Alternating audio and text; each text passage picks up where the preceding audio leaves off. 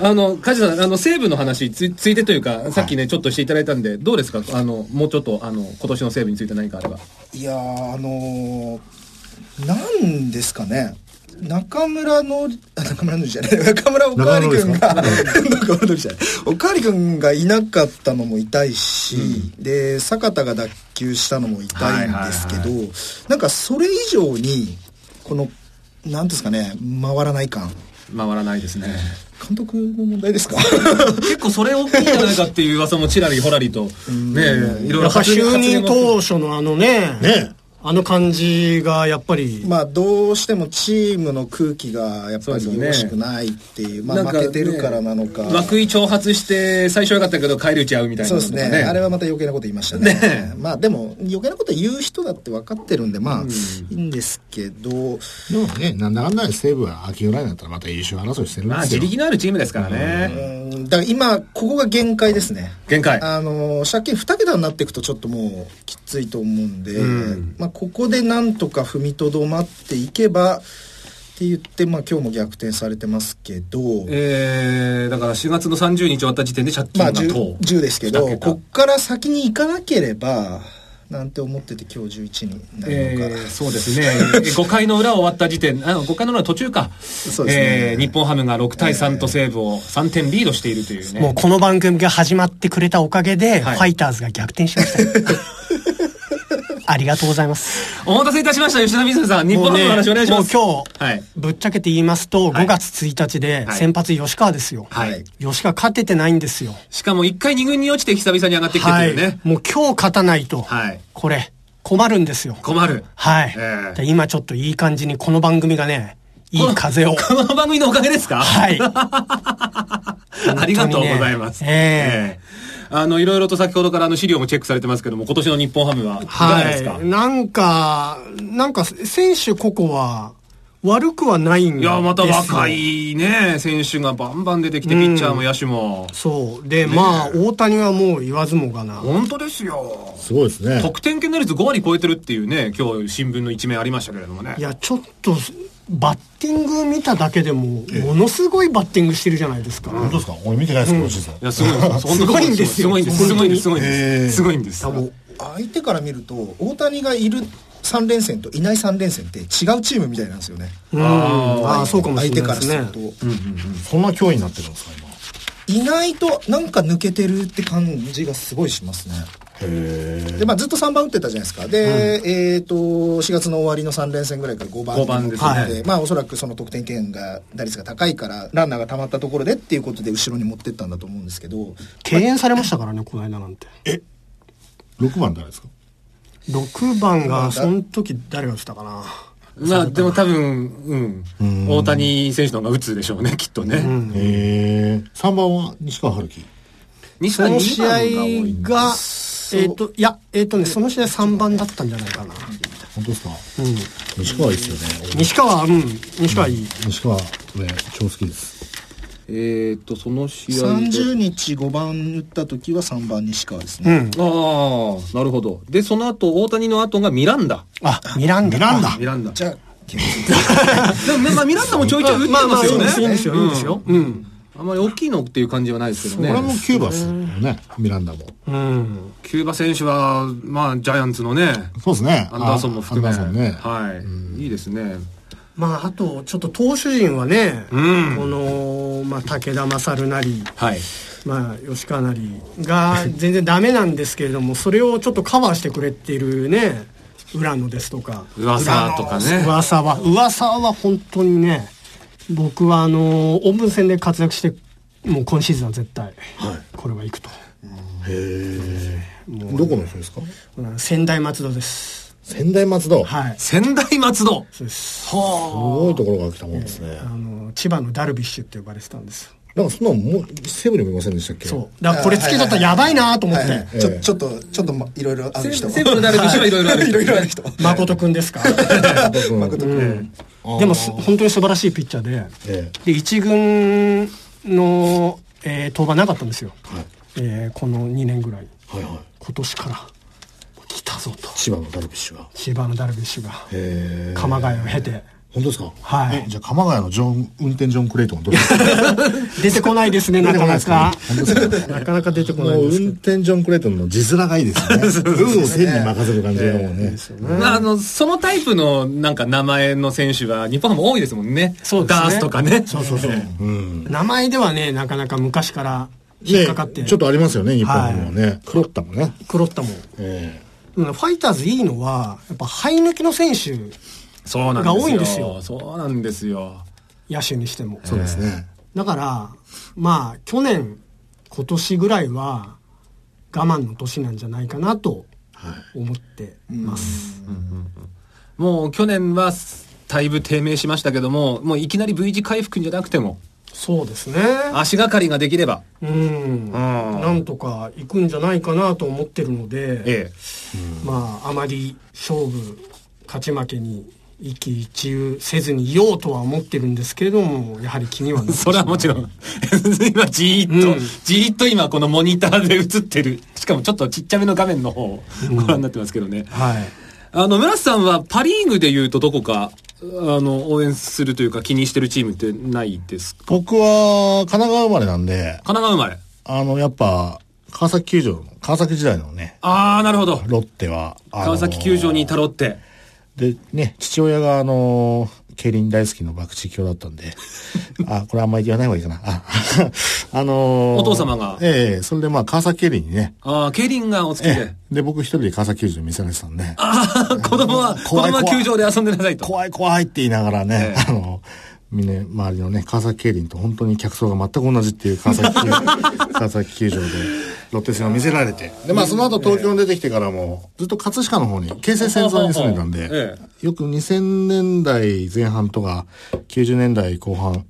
の千葉マリンにはよく行ってましたしね。おガーラガラのマリンスタジアムはよく行ってましたし、まだピンク色の頃。そうですね。うん。だまあ、本当セ・リーグはベイスターズ、パ・リーグはロッテというような形で住み分けはできてたんですけど、うん。ただまあね、2005年ですよね。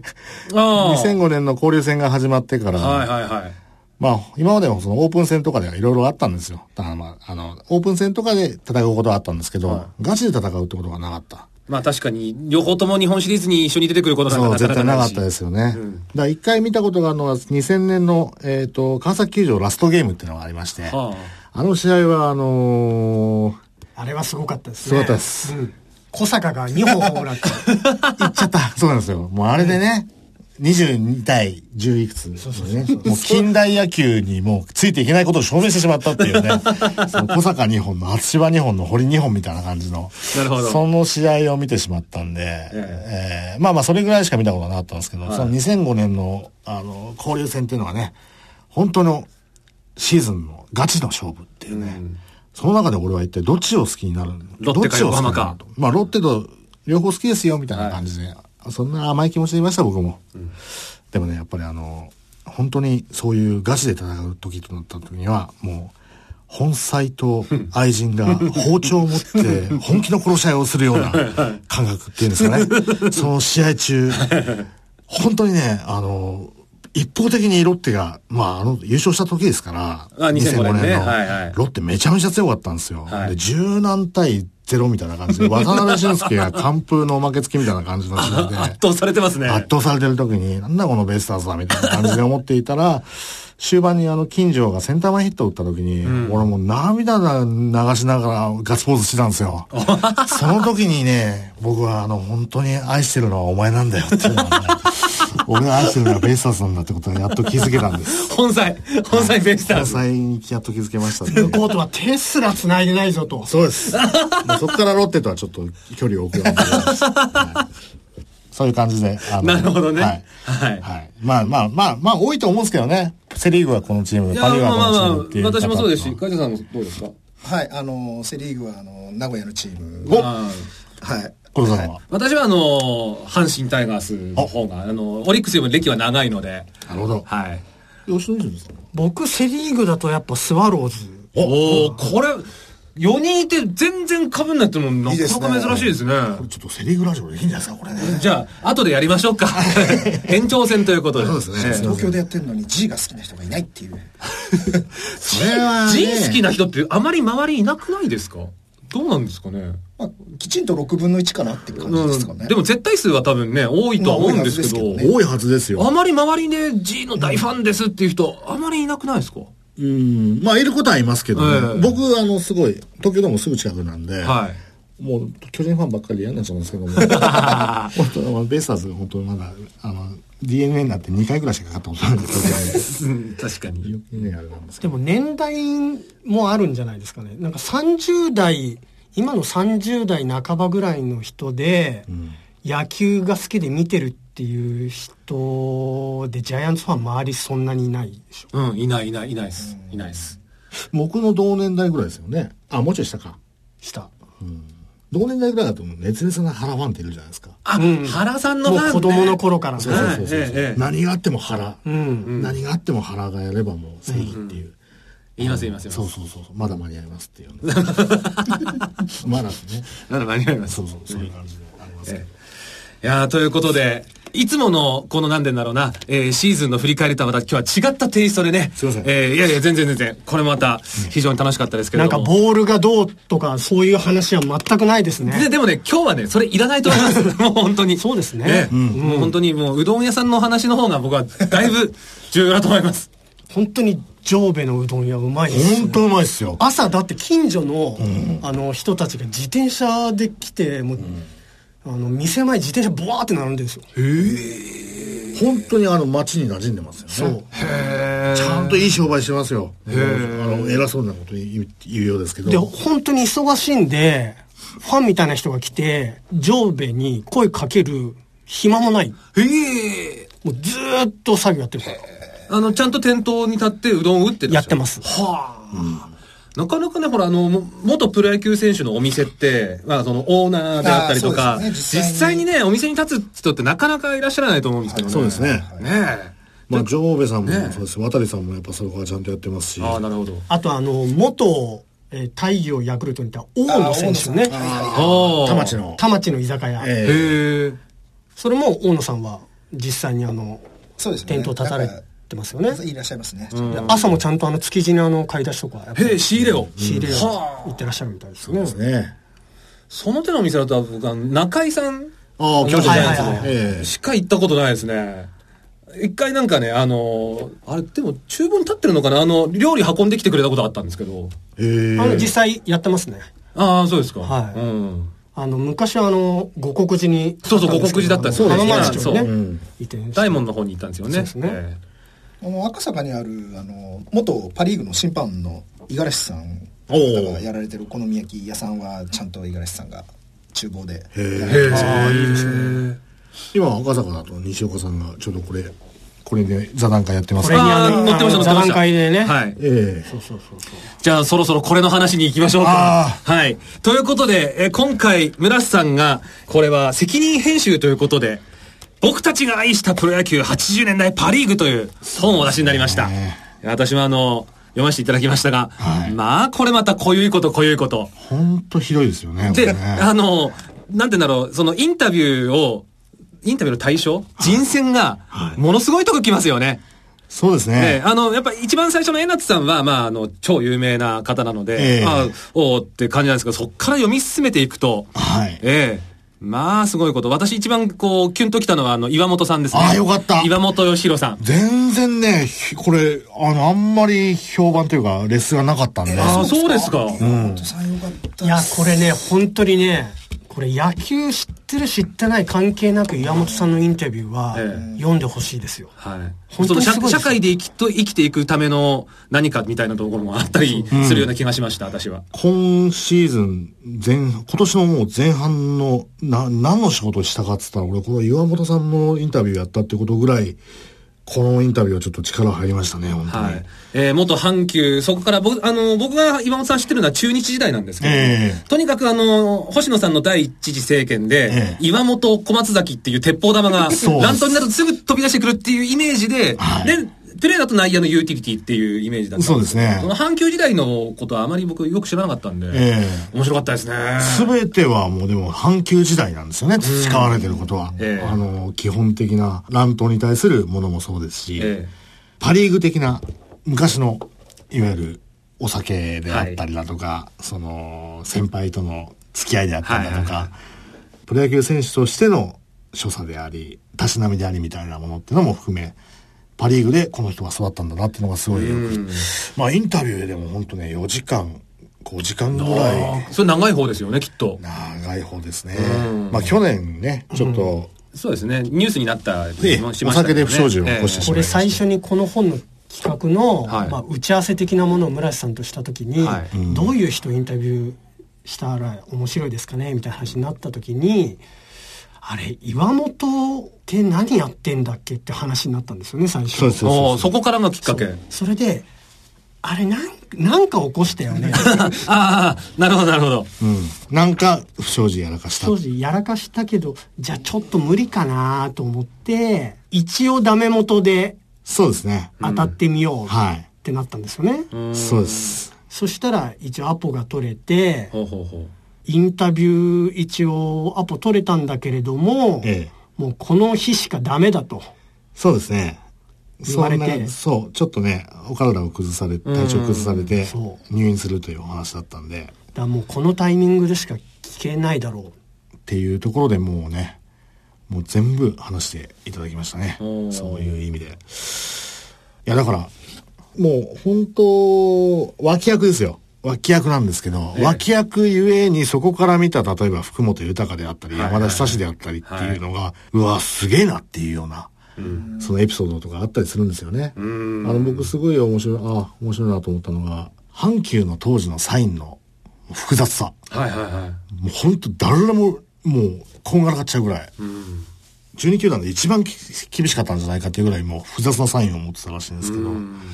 そのサインを覚えられない人がいるっていうね、い。ああ、そのくだりですね。そのくだりがあ って、でその中であのその人が教育リーグでアメリカに行くっていう話があった時そうに面白かったです、そこ。 福本さんが、福本豊さんですねはい、福本さん豊さんがそのあの若手投手をいじるために「あのお前英語わかるんかい?」と「ほんでいアメリカン街って大丈夫なんかい?」と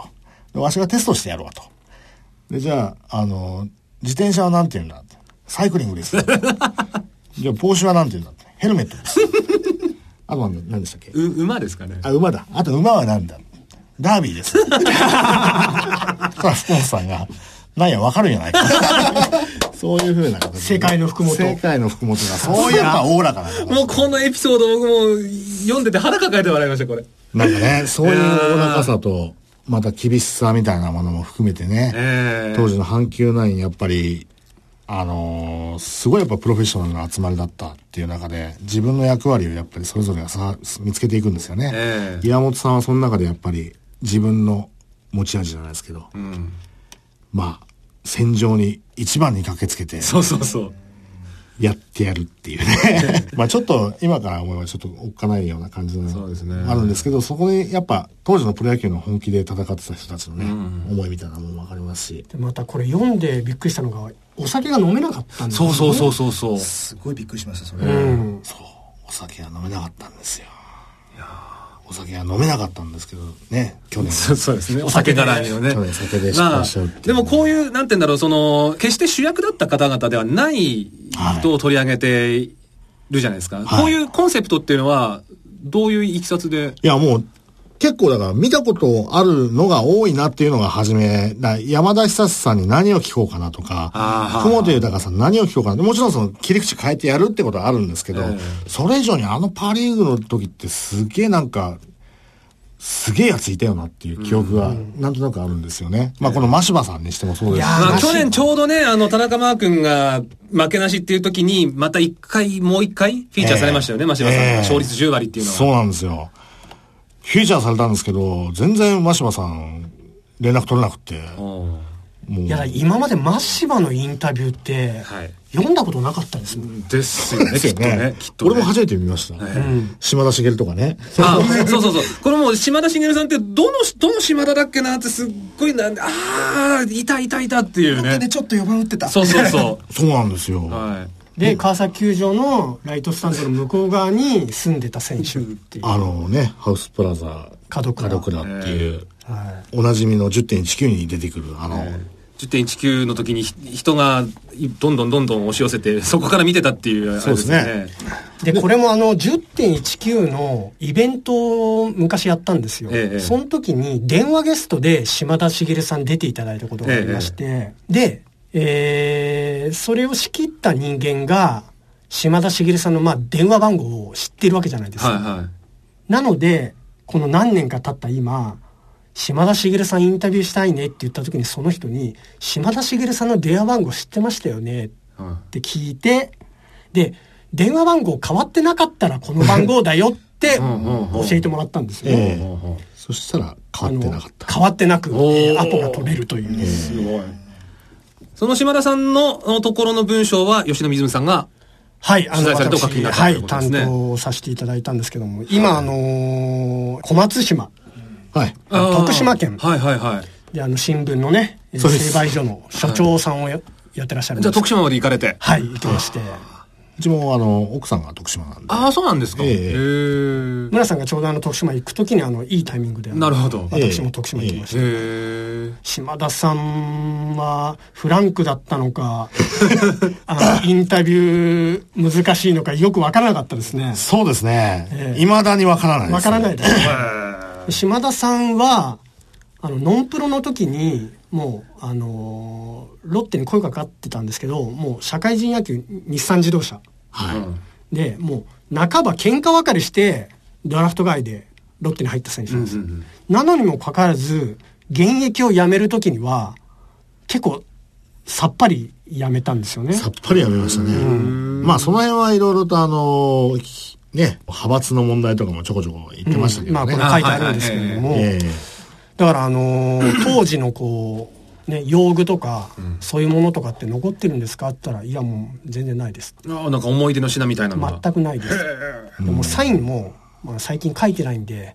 あの、一応読者プレゼントでね、はい。えそうですね。サインをいただけますかってお願いをしたんですけども、ちょっとサインも申し訳ないですけど。もうだから完全に野球界と、もう決別っていうような感じですよね。いや、逆によくね、答えていただいたな。いいや、本当ですね。そうなんですようんね。なんでだろうと思って。ただなんか、あの、いやたら言ってたのが、あの、同期、同期の、愛子さんと同期だったんで、はい愛子さんの本になんか、橋田さんがちょこちょこ書いてあるみたいで、ええ勝手に書くなよって話をよく言ってま したね。愛子に勝手に書くなって言っててくれよって話をね愛子さんの連続試合、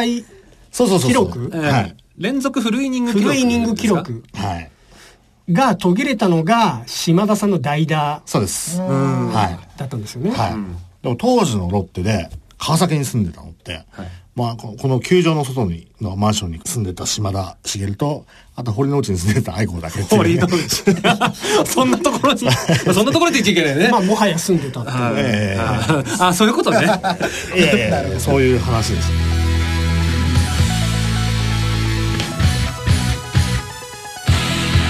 さあ、この後の続きはまた後日公開です。次回もどうぞお楽しみに。パリーグラディオ